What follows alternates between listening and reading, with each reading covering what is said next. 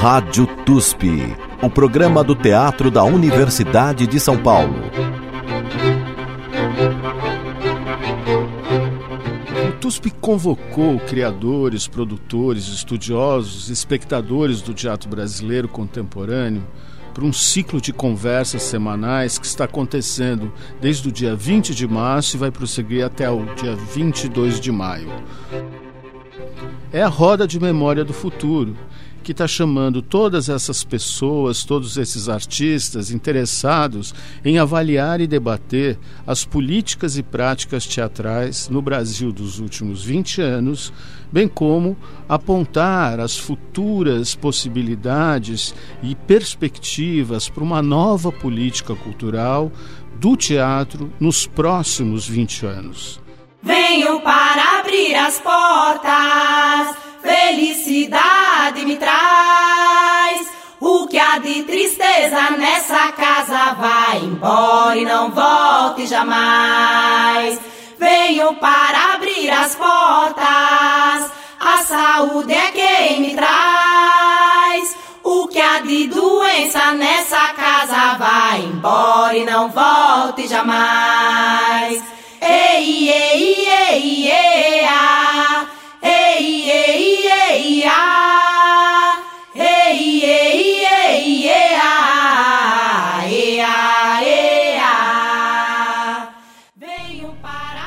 programa Rádio TUSP desta semana focou na Roda de Memória do Futuro que aconteceu no último dia 27 de março, cujo nome foi Cordão de Ouro da Periferia.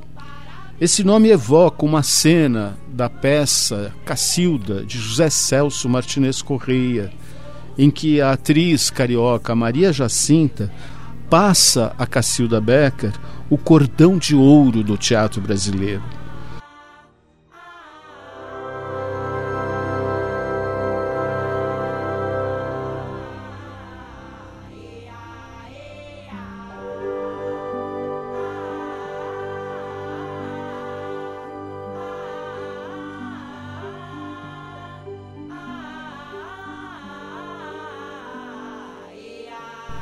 Este encontro, esta roda de memória do futuro, reuniu três artistas que têm em comum terem desbravado nas últimas duas décadas os caminhos do teatro negro e periférico na cidade de São Paulo. É, eu sou Laruna, faço parte do grupo Clareio de Teatro. Eu acho que ele que me, que me traz até essa mesa, com certeza, com toda a certeza. Naruna Costa. É um espaço, um grupo que nasce na periferia em Taboão da Serra. É uma cidade colada à cidade de São Paulo, mas é uma cidade que não é contemplada, por exemplo, pelo programa de fomento ao teatro. Então acredito que a minha fala ela vai é, de alguma maneira contribuir por, um, por outra perspectiva, né, a respeito tanto da, da, do Arte contra a Barbárie, do movimento Arte contra a Barbárie, que o meu grupo nasce mais ou menos nessa mesma, nesse mesmo, nessa mesma época né, em que inicia esse movimento. Então a gente resolve, ao invés de tentar fazer o um movimento que era mais comum, sair da periferia e tentar ingressar em algum grupo ou um projeto na cidade de São Paulo, a gente arriscou assentar os nossos, as nossas criações por lá, ainda sem perspectiva de dramaturgia, porque no nosso coletivo não tínhamos é, essa figura do, do ou da dramaturga, né?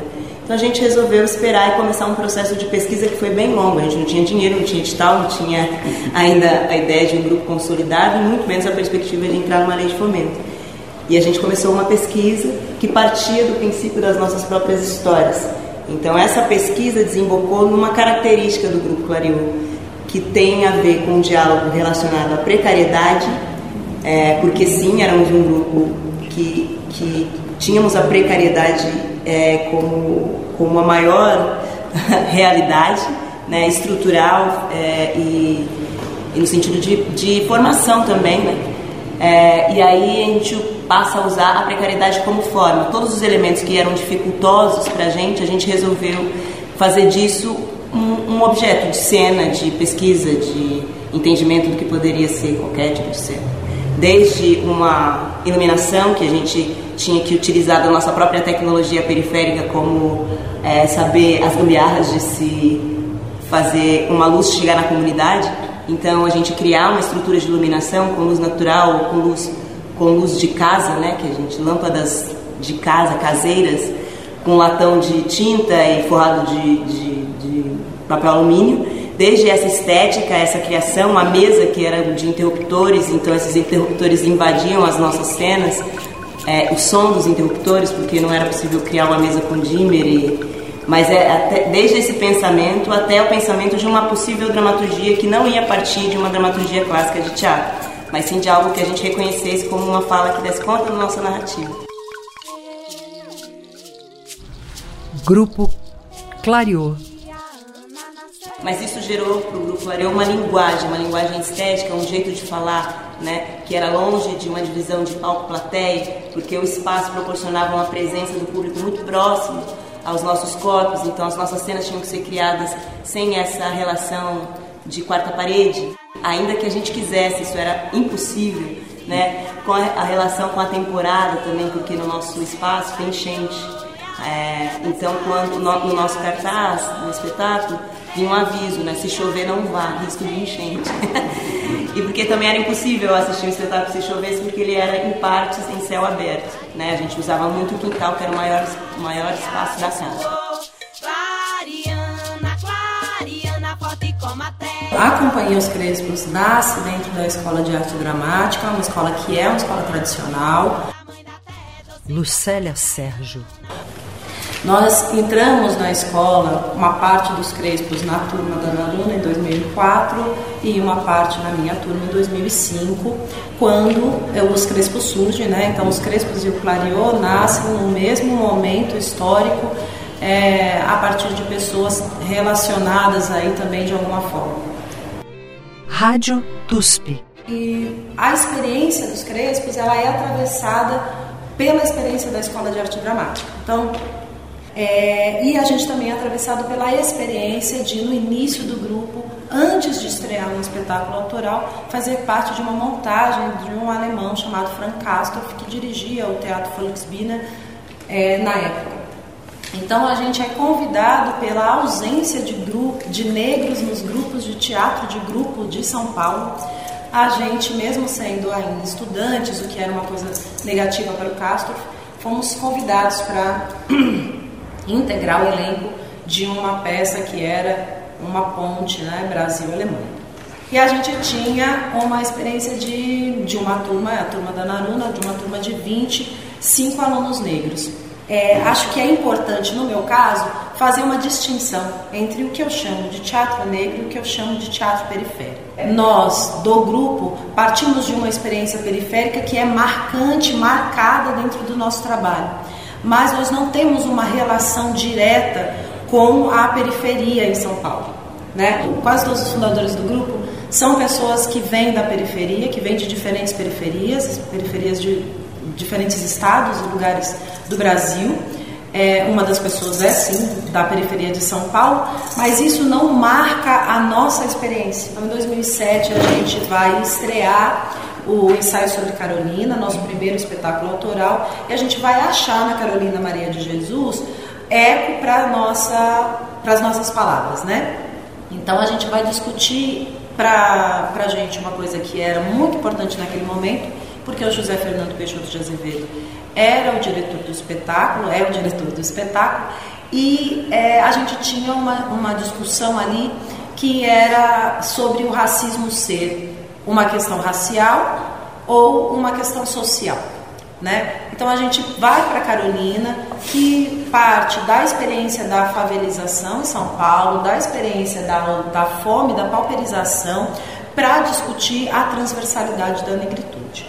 Nesse momento, a gente vê uma transformação no cenário do teatro em São Paulo porque a gente estreia no espaço do Teatro de Narradores, ali no Bexiga, na 13 de maio, e a gente tem um público em que as únicas pessoas negras são a nossa família. A minha mãe, a tia de um, o irmão do outro e tal. Né? E aí a gente é, estreia duas semanas depois no Espaço Clariô, que ainda, né, que estreamos no Espaço Clariô. O espaço.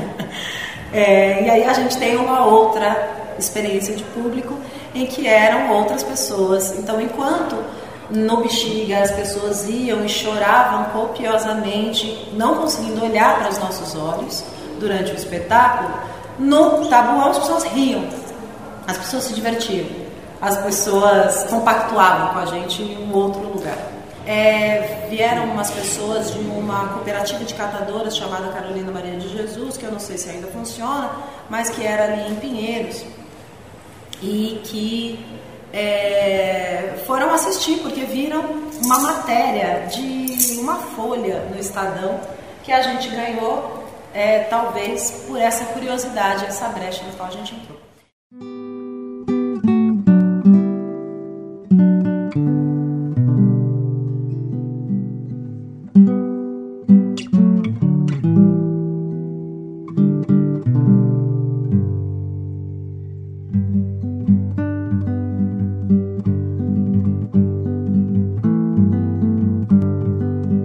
Carolina Maria de Jesus é uma das escritoras brasileiras mais conhecidas no mundo.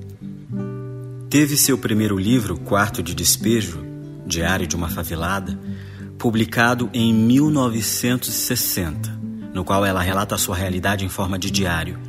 A autora, nascida em Sacramento, Minas Gerais, viveu boa parte da sua vida na antiga favela do Canindé, em São Paulo, sustentando a si e seus três filhos como catadora de papel antes de se tornar escritora.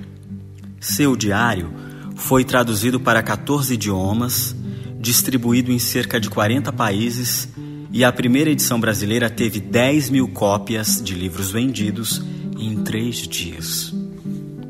Carolina publicou quatro livros em vida e escreveu contos, romances, poesias diários e também compôs sambas. Alguns livros póstumos foram publicados, mas grande parte de seus manuscritos está ainda inédito. Em 2007, a Seus Crespos estreou o espetáculo Ensaio sobre Carolina, inspirado no best-seller Quarto de Despejo.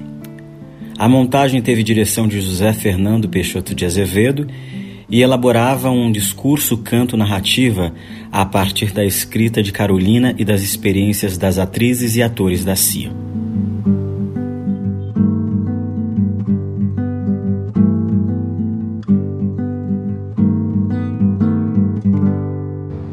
O preto estava colocando as lenhas dentro do caminhão. Me olhou com desprezo e disse: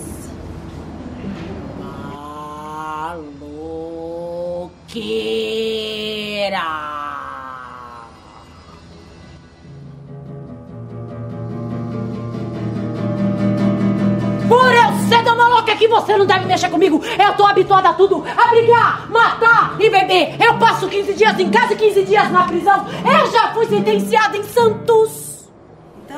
É, essas mulheres levaram, algumas mulheres da cooperativa que levaram suas tias, que levaram suas primas, que levaram suas avós, e a gente foi vendo esse cenário modificar. Hoje, a gente, quando vê uma temporada de teatro negro, a gente vê fila, né, do lado de fora, as pessoas não conseguindo entrar, né, é, a gente vê uma, todos os espaços culturais, de alguma forma, precisam dar conta de uma pauta negra é, mensal na sua programação.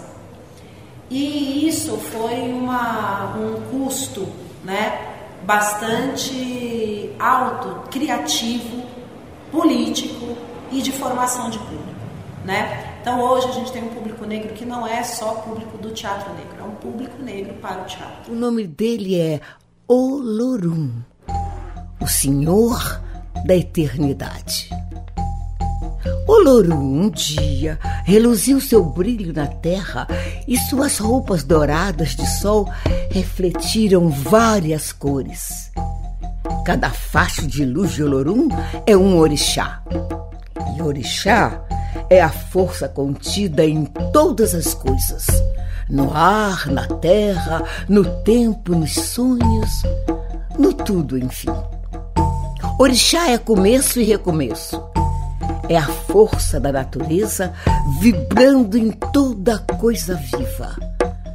Humano, animal, fogo, trovão, arco-íris, águas. Águas. Orixás femininas. Bom até de dizer. As ciabás. Águas que desenham mulheres. Percebam, pois, segredos revelados devem ser preservados. As mulheres são como as águas. Mulher carrega o oceano no peito e o mar na barriga, onde nadam todos os humanos antes de serem paridos para a terra. Mulher que sangra é sangue que circula, gota de mãe que, quando entra no coração do serzinho, lá no ventre, faz acontecer a vida. A mulher é a guardiã do segredo da vida na terra. Mas não se engane, nem todas as meninas são de parir. Há muitas outras formas de tratar o mundo. Já houve um tempo em que masculino e feminina equilibravam-se faceiros num balancê. Às vezes se afastavam e depois se uniam.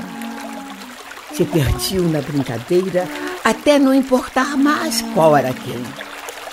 E se eram assim tão únicos de significado, tão só duas formas de ser, eles eram fluidos, tanto uma coisa quanto outra, e amavam de admirar o que o outro era. Mas em algum momento a humanidade se dividiu entre eles e elas. Masculina e feminina entraram em disputa na Terra. A briga foi tão grande que o desequilíbrio tomou conta de tudo. O mundo adoeceu. Muita gente dizia que eram menores todas as formas de feminina. Diziam até que era motivo de vergonha, desrespeitando e ofendendo o poder das mulheres. E foi aí que as mães rainhas e abás resolveram secar suas águas por várias gerações. Pois é, houve um tempo em que as mulheres eram respeitadas por guardarem o segredo da vida. Mas quando a humanidade se esqueceu disso, as águas secaram e tudo, tudo foi secando à sua volta.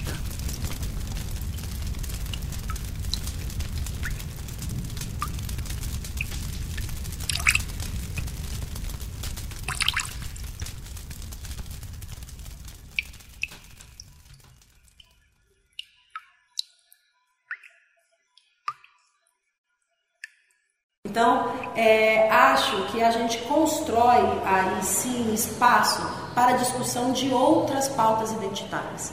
Né? Então, o teatro negro ele vai abrindo espaço para a discussão de várias pautas identitárias e é, essa junção de potências provoca uma nova discussão sobre o teatro brasileiro. Obá é um orixá Portanto, não é mulher, mas também o é. Mulher rio, guerreira que tem a arma certa para cada luta, pois é a senhora de todas as armas. Aquela que é impossível vencer sem trapacear. Obá é a senhora soberana de Eleeco, terra que abriga todas as mulheres livres. Ou libertadas. Eu sou Bajeleco, eu sou ojos.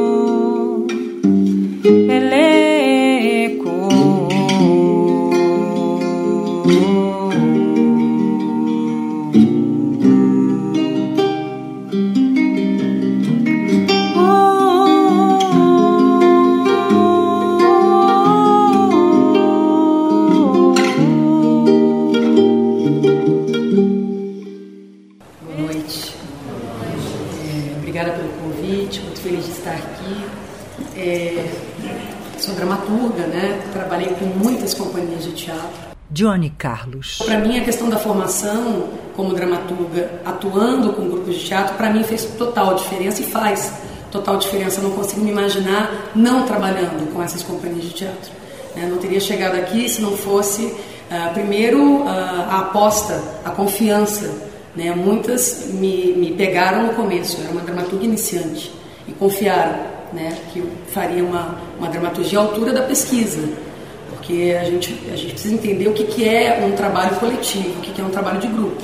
Envolve muita pesquisa, são muitas horas, né? é muito material, é tese, é artigo, é debate. E eu brinco que existem 13 desejos quando você chega na sala de ensaio e você, como dramaturga, precisa lidar com esses 13 desejos e fazer o seu recorte.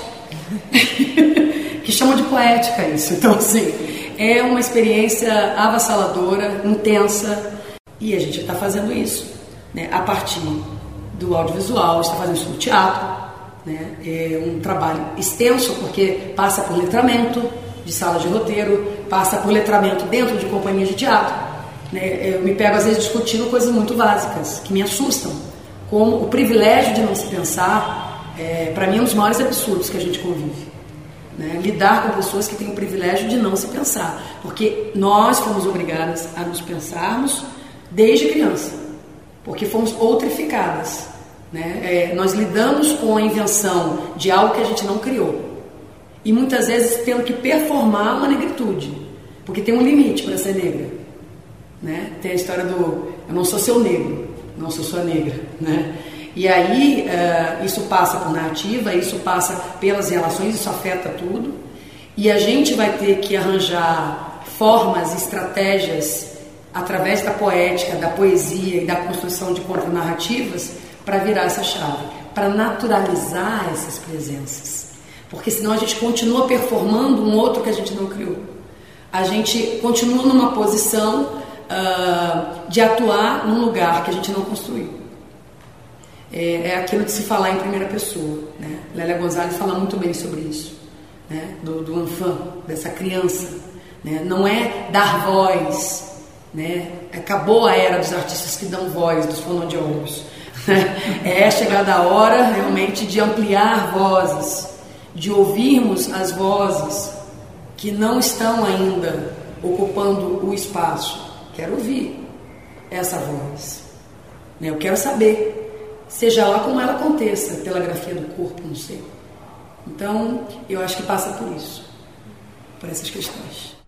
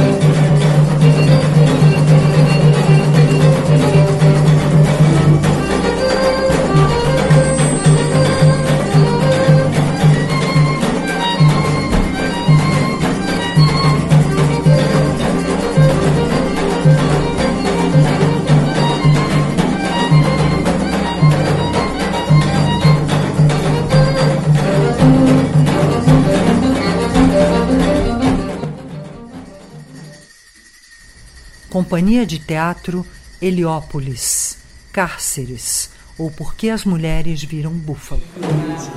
É, eu sou o Rafael, também queria agradecer, é, porque eu me sinto formado por vocês três, assim, de alguma de, literalmente pela Dione, que enfim, foi mestre de dramaturgia, mas é, em pensar quando a gente descobre é, o trabalho da Companhia dos Crespos e a, e a primeira vez que eu ouço falar sobre teatro negro e, e fico eu descobri o Clareou que no Grajaú não se falava de outra coisa. Você precisa ver lá e tal, e, e enquanto a gente recebia pessoas do Campo Limpo que precisavam ver como as pessoas estavam fazendo teatro na beira da represa. E aí essa, essa, essa questão do território, das conectividades, do desmanchamento de margens ou da ampliação de margens é uma coisa que me inspira. E aí eu fiquei com uma curiosidade para te perguntar, Davi, é, porque acho que é, é, uma das pessoas que pensa essa, essa troca com um território específico, um território periférico específico há um tempo, há alguns anos. É, a gente está falando muito dessa troca, dessa possibilidade de expansão dos territórios, de receber outras pessoas e tal, mas eu queria saber dessa relação contínua com esse território. É luta, Rafa. é muita luta. Porque é isso, é uma região que, que é muito escasso, né? O, o espaço físico é, que tem a gente contrariar o destino, né? Porque o nosso destino é ou ficar, né? Pensando periferia, ou ficar na periferia e não ter acesso ou traficar o acesso, traficar a informação para criar o acesso dentro do nosso próprio território, que é o que a gente faz, muito mais suado, né? Mas isso também forja o artista. Não estou aqui valorizando a dificuldade, não estou fazendo apologia à, à pobreza. Quando eu falo precariedade, eu falo penso precariedade como forma e não como algo que seja determinante para que exista qualidade nesse tipo de teatro, no nosso teatro.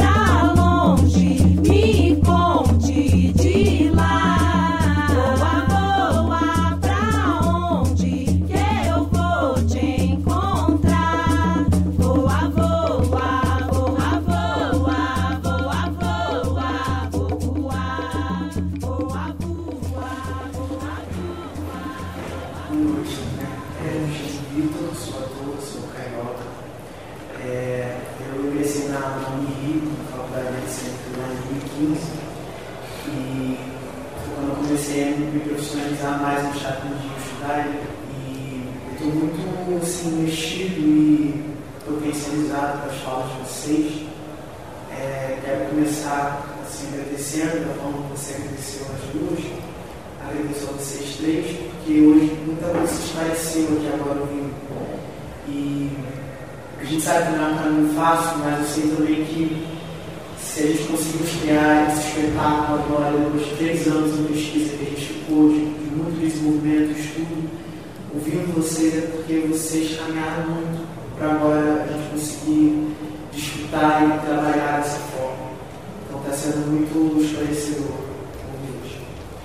É, queria dizer também que a gente se encontrou recentemente para entender como descentralizar a gente, né, que agora no centro de São Paulo, e nossos próximos passos ainda são descentralizar o nosso projeto. É, essa fala da, do teatro periférico, periférico fez muito sentido para mim nesse momento. E eu lembro que foi um, um, um ali que a gente ficou pensando em querer parecer, vamos agora para, para a periferia ou para fora do eixo central, querendo é, ensinar ou didatizar alguma coisa. Então, eu acho que ouvir um pouco mais aprofundado desse lugar de, de levar não só o teatro, mas a conversa, esse lugar social, acho que seria muito, muito importante para mim, se puder também criar.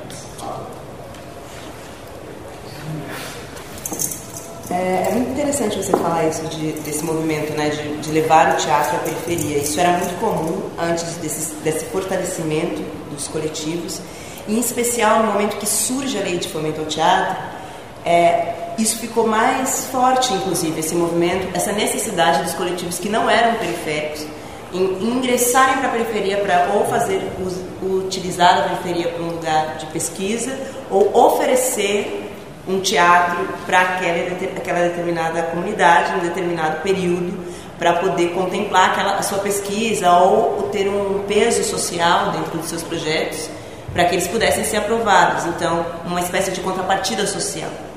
E isso foi muito interessante porque imediatamente esses coletivos que estavam ali de uma forma, de uma forma tímida ainda, mas, mas se movimentando, eles reagiram, né? É, se apresentando no sentido de dizer a gente, a gente existe, né? E a gente não quer, não, é, não existe essa necessidade de aprender com vocês. O movimento é o contrário, né? Ou a gente troca ou não tem, ou, ou a troca não será justa, né?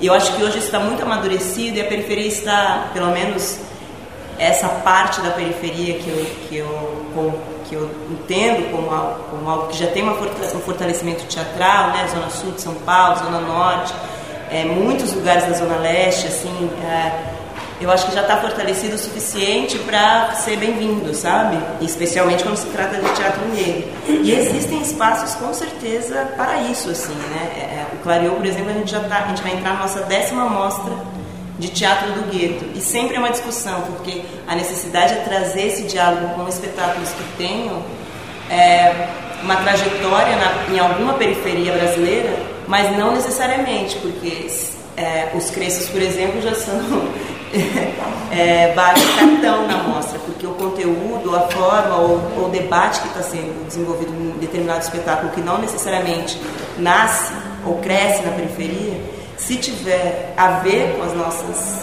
com as nossas referências, com certeza vai ser bem-vindo. Então, o que dialoga com a, com a quebrada, né? É a geografia? É, mas quem está nessa geografia? São os corpos, pretos, trans.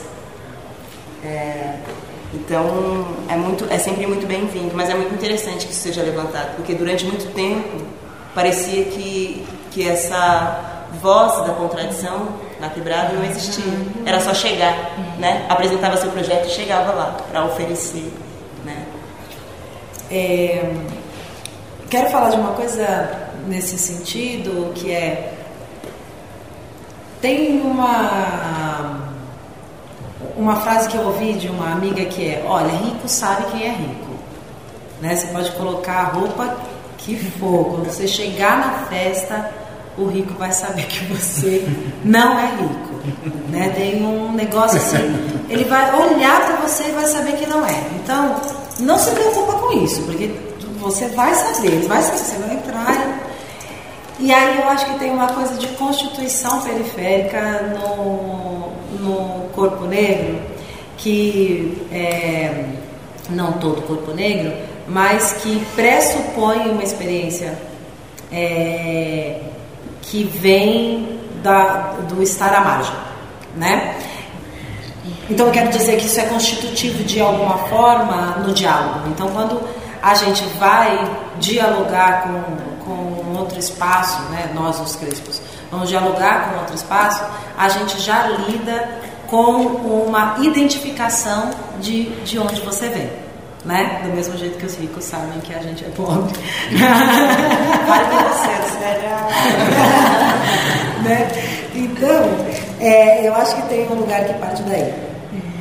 E uma outra coisa que para a gente sempre foi muito importante, porque a gente não se pauta numa experiência, por exemplo, a nossa experiência como os crespos é muito diferente da experiência das capulantes muito diferente esteticamente mesmo. As escolhas estéticas, o conteúdo é, estético para o qual a gente se debruça como referência.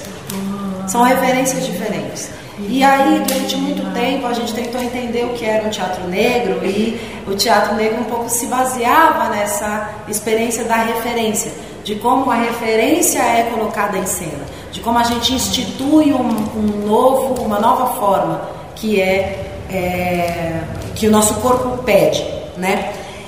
E aí, é, hoje eu posso dizer que a gente tem um público muito diferente, que há demanda de público para diversas formas estéticas e que quando a gente vai dialogar com a periferia, quando a gente vai trocar, a gente é, é, também está dentro de muitas vezes desses espaços de públicos especializados mesmo nessa diferença. Gente que está acostumado a assistir o Clareou, as Capulanas, outro grupo que eu não sei o nome, outro que lançou a linha, e o Heliópolis, e foi ver a dança, e conhece o Sangome, conhece o Agião, conhece todo mundo, né? E que, é, é, portanto, olha para o seu espetáculo como experiência de formação, mesmo, uma experiência que é atravessada pela formação. Então, eu, eu acho que a gente vive isso hoje, essa possibilidade. E outra coisa é, é que nós somos estrangeiros nessa terra. Então eu sou da Praia Grande, o Sidney é do Guarujá, Maius de Araraquara, ou, entendeu? Cada pessoa é de um lugar. E essa é, é, ser estrangeiro em São Paulo não é uma sensação única de quem vem de outra cidade, né? Ela é, ela é um, um, um processo compartilhado. E aí eu acho que a gente entra na questão da pauta da disputa de imaginário.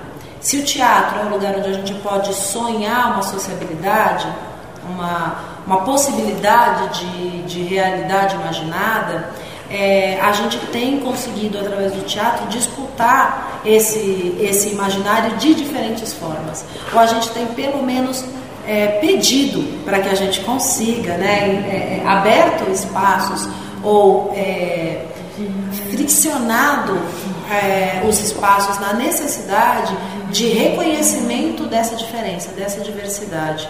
Né? E eu acho que na periferia a gente tem um acesso muito mais fácil à aceitação dessa diversidade, à troca com a possibilidade desse, desse novo imaginário.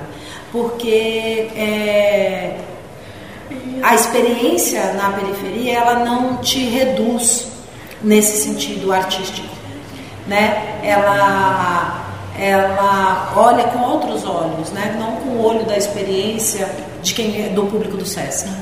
Né? O olho da experiência do público do SESC cobra de nós uma determinada postura em si. E enquanto um outro público que não é, é pautado por esse olhar tem é, proporciona um outro, uma outra experiência que faz a gente crescer né, que faz esse teatro se fortalecer. Né? É... E aí a discussão, por exemplo, não tem como, não existe a possibilidade de assistir o Clareô e não falar umas coisas depois, né? Acaba e a gente quer falar e dizer o quanto aquilo é importante, porque é, o Boi Mansinho foi um dos dois melhores espetáculos que eu assisti no ano passado.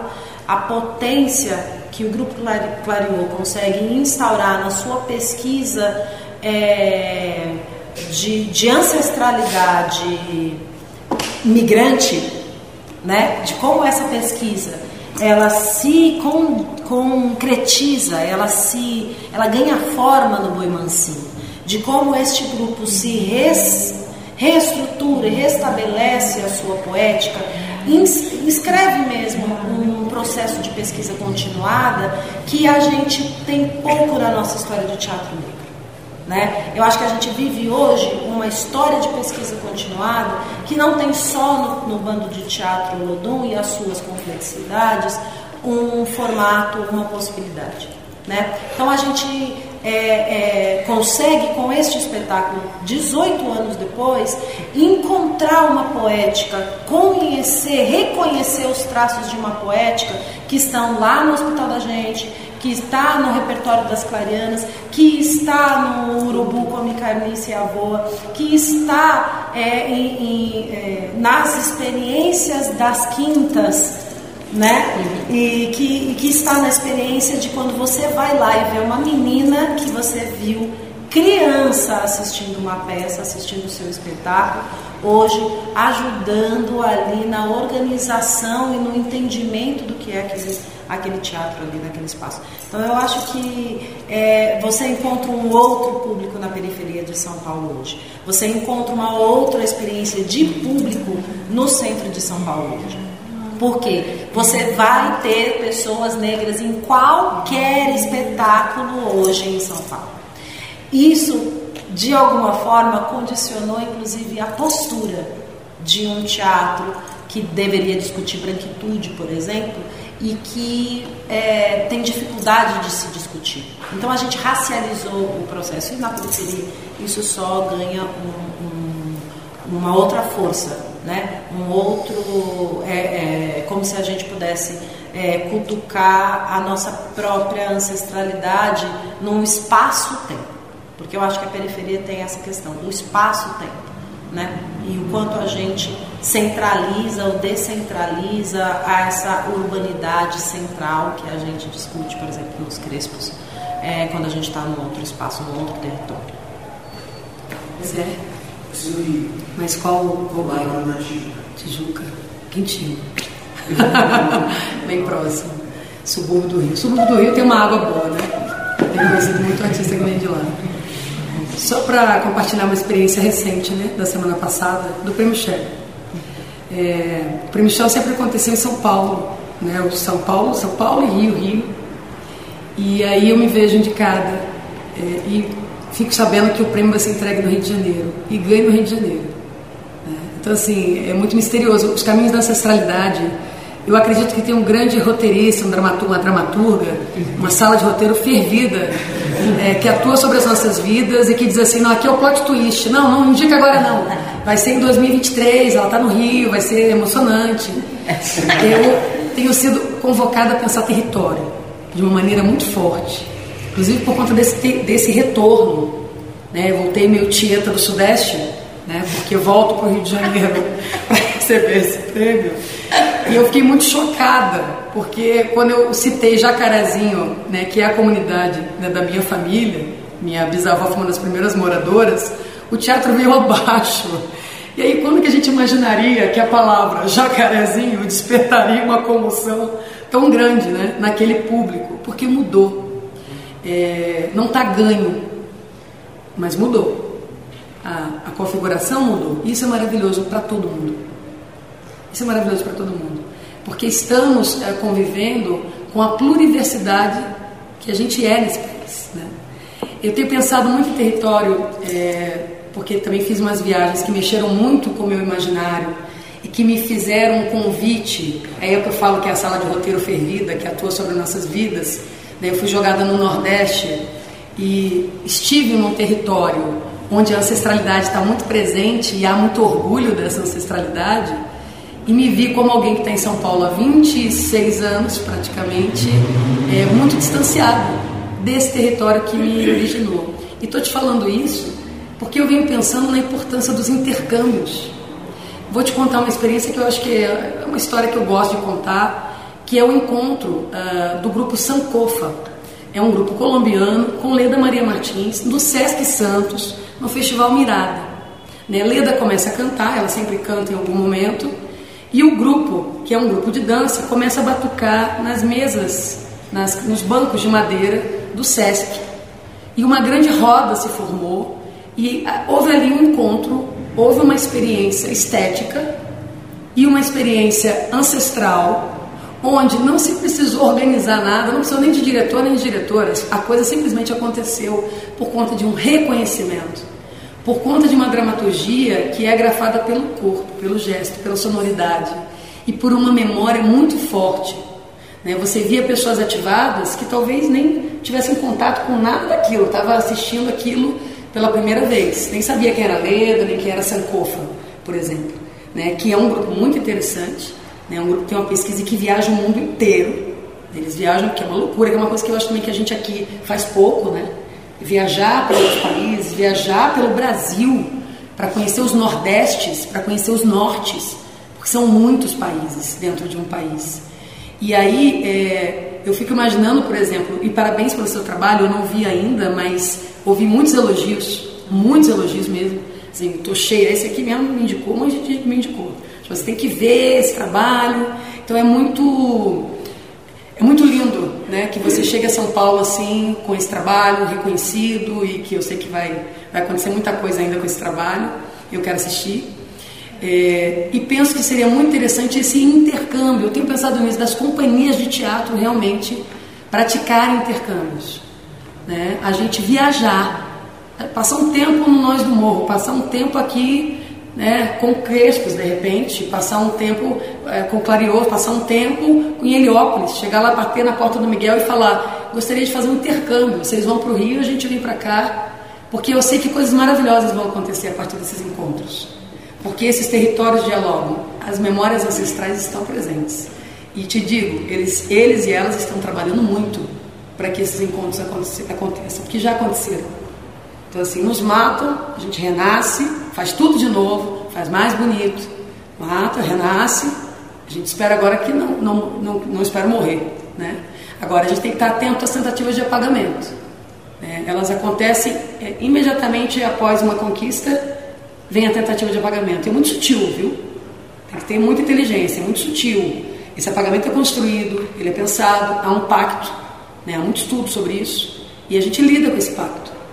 Então, como é, fortalecer o coletivo, e é uma coisa que você está falando também, vocês falaram aqui, e eu acho que o intercâmbio, por exemplo, usando essa palavra, não sei se é uma boa palavra, mas é, essa muvuca, né? pensar muvuca, promover muvucas. Eu tive essa experiência no Festival de Arte Negra de Belo Horizonte.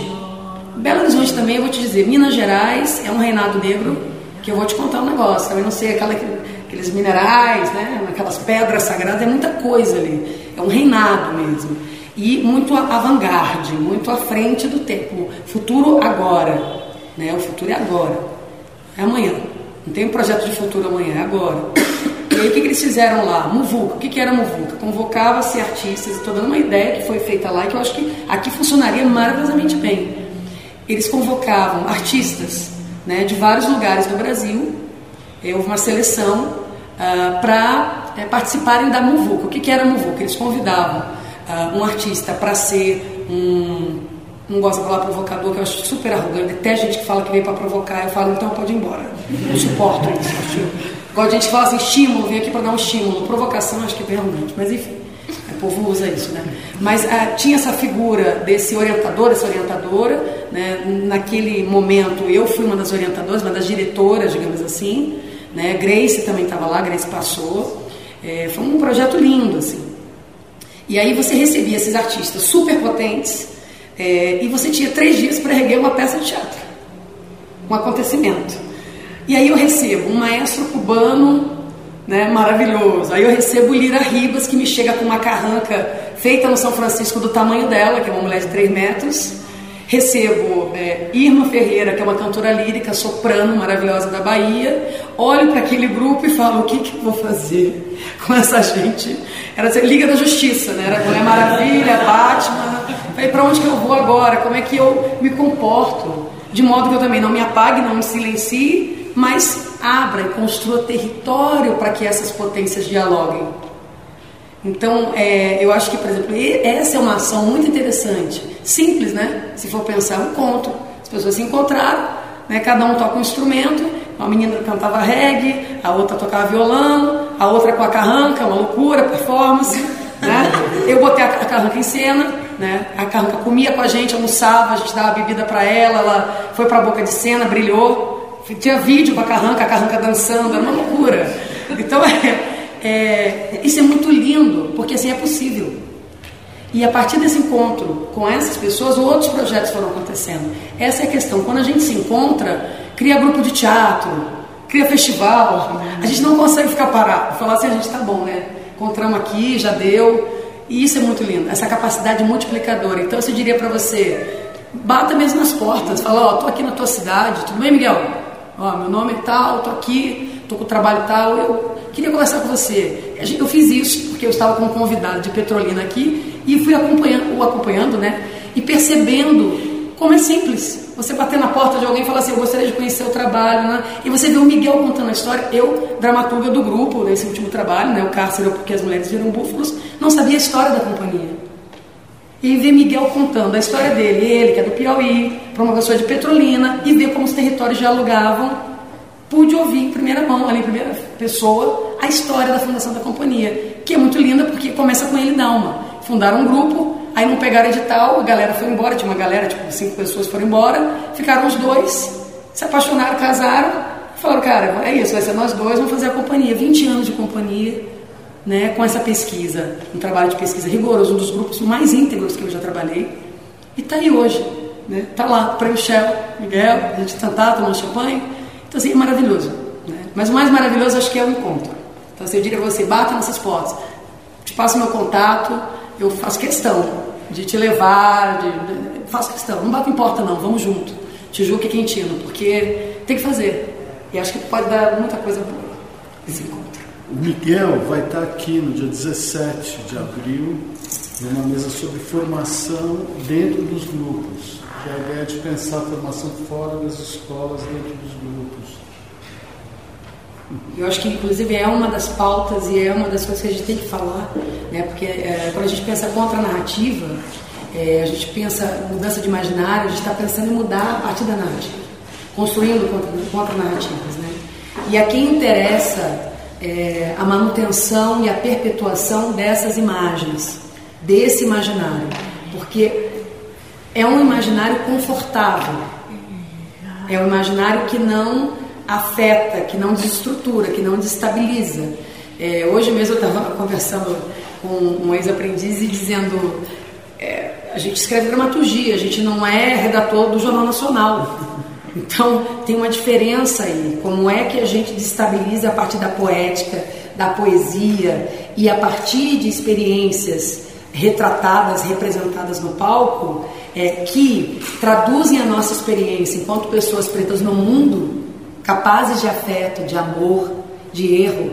Né? Como é que a gente é, trabalha em cima disso diante de um mundo que se sente muito confortável em vendo os nossos corpos, as nossas presenças abatidas, né? tristes, imobilizadas. Então, nesse sentido, pensar o recorte, né? criar novos, novos, criar imaginários que correspondam à experiência do que a gente vive é urgente, é muito importante. E não é bem aceito em muitos espaços. Né? As pessoas querem, é, existe um fetiche narcísico desse pacto da branquitude, Cida Bento fala muito bem sobre isso, onde, ah, primeiro, tem a minha culpa no sentido de, ah, estou denunciando, querido, todo mundo sabe, não é denúncia. Denúncia é quando ninguém sabe, a gente sabe. Né? E uma manutenção de um imaginário que não perturba, né? que não convoca esse pacto a se pensar.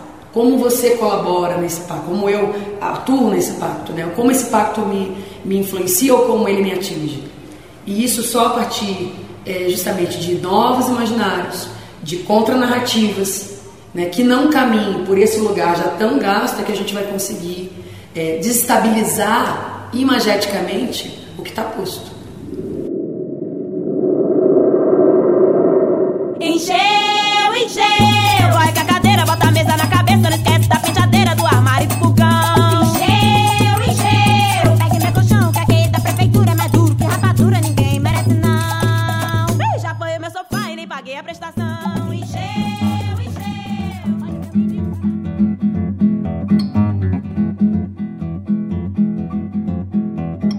O programa Rádio TUSP desta semana focou na Roda de Memória do Futuro que aconteceu no último dia 27 de março, cujo nome foi Cordão de Ouro da Periferia.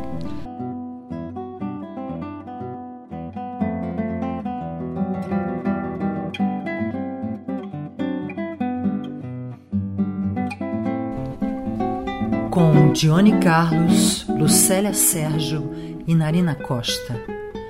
Agradecemos ao grupo Clariô a sessão de material do CD Girandeira.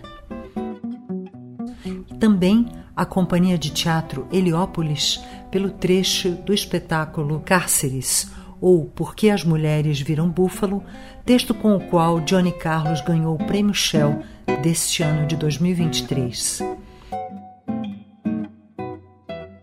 Agradecemos ainda pelo material cedido pela companhia Os Crespos. Obrigada pela audiência. Até a semana que vem.